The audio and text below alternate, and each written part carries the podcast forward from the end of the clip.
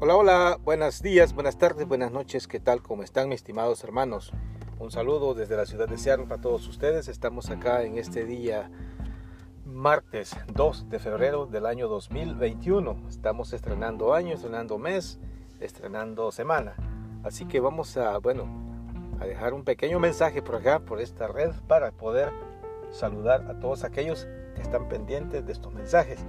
Bueno, estamos aquí pues a con la esperanza de que un día vamos a poder estar de lleno en los servicios que teníamos acostumbrados en la iglesia. Estamos ahorita haciéndolo de la mejor manera utilizando las redes sociales, pero con el mejor de los deseos de poder regresar a los templos en su totalidad. Ahorita estamos autorizados a ir a la Santa Misa, pero no estamos autorizados para hacer los servicios de apostolado que teníamos eh, ya programados en agendas para hacer, ¿verdad? Así que bueno, pues estamos con la esperanza, la fe en el Señor que esto se va a reanudar lo más pronto posible.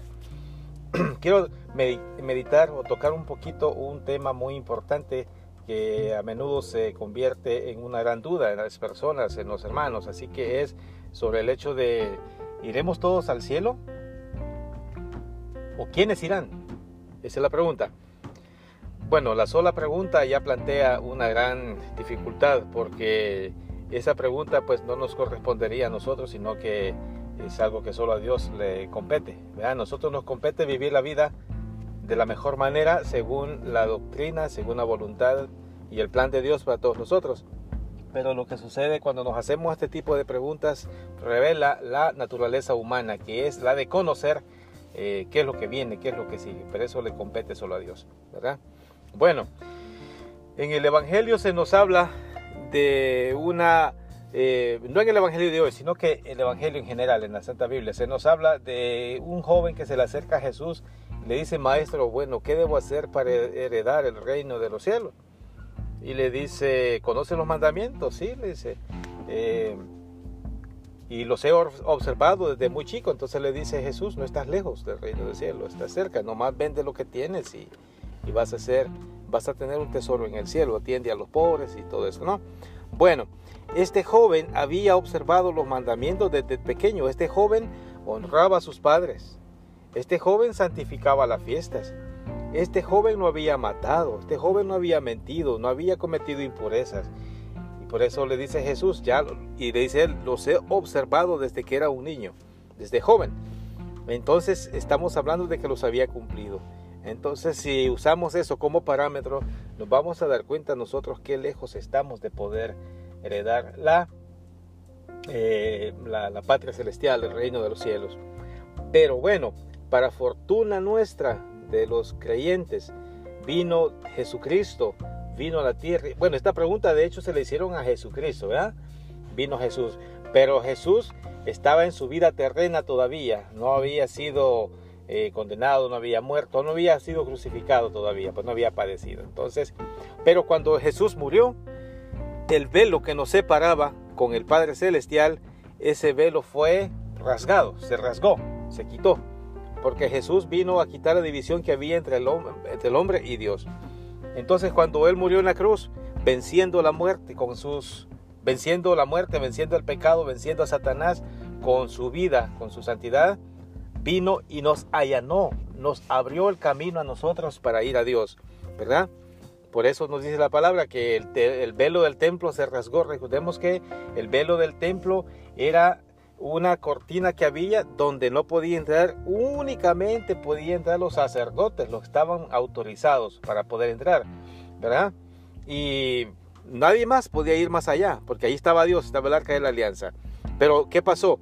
Cuando Jesús murió, ese templo se rasgó. Ahora todo mundo puede ver a Dios y puede hablarle a Dios, ¿verdad? Entonces, esta, esta figura nos demuestra que Jesucristo con su muerte vino a facilitarnos las cosas. No está diciendo que no debemos de cumplir los mandamientos, por supuesto que sí, ¿verdad? Pero Jesucristo muchas veces en el Evangelio nos ha dejado en claro de que todo aquel que venga a Él arrepentido de todo corazón podrá acceder, podrá, podrá entrar al reino de los cielos. No podemos condenar a nadie en este mundo nosotros porque no somos quienes podemos condenar, solamente Jesús.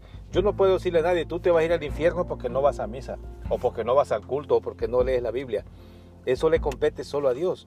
A nosotros nos compete vivir la vida nuestra en santidad, lo más cercana a, Dios, a la voluntad de Dios.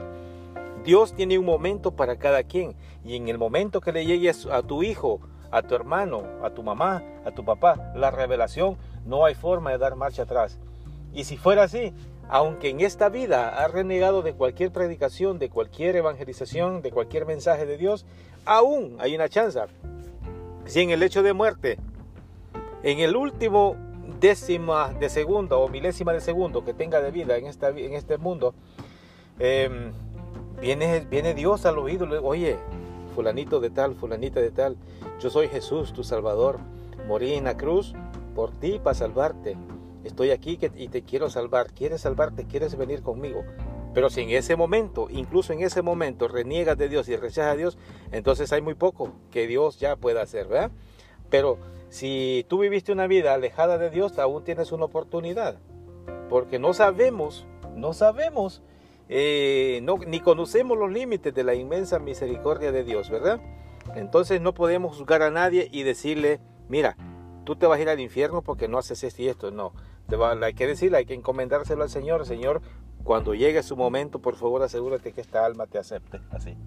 Eh, bueno, no me alargo mucho con este mensaje, solo quería compartirles eso, ¿verdad? Nosotros, en conclusión, nosotros no podemos juzgar a nadie por cómo vive su vida. Dice una frase por ahí, que no juzgues a los demás porque pecan diferente de forma de ti, ¿verdad? Cada uno tiene errores y tiene defectos y Dios los conoce, pero solo Él conoce el destino que vamos a tener.